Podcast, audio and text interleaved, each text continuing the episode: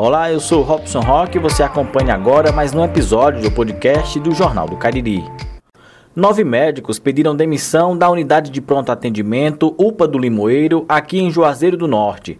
O desligamento em massa dos profissionais é resultado de dois meses de salários atrasados. O atraso ocorre todos os meses, de acordo com o Sindicato dos Médicos do Ceará.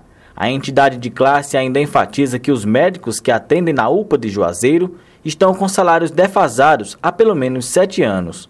Quatro vereadores de oposição acompanham o caso.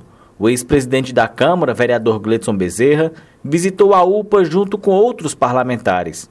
Tá uma verdadeira bagunça a questão do pagamento dos servidores em Juazeiro do Norte. Os contratados, mais uma vez, estão para ficar sem receber 13 terceiro e férias. Não vão receber. Mas eles não vão receber porque eles não estão conseguindo honrar sequer os pagamentos convencionais, salários. Os médicos têm total razão porque eles trabalharam, estão recebendo um salário aquém e eles resolveram simplesmente dizer que não dá mais. Não aguenta. A UPA de Juazeiro é sobrecarregada. Deveríamos ter, no mínimo, três UPAs, uma cidade do porte de Juazeiro. Nós só temos uma.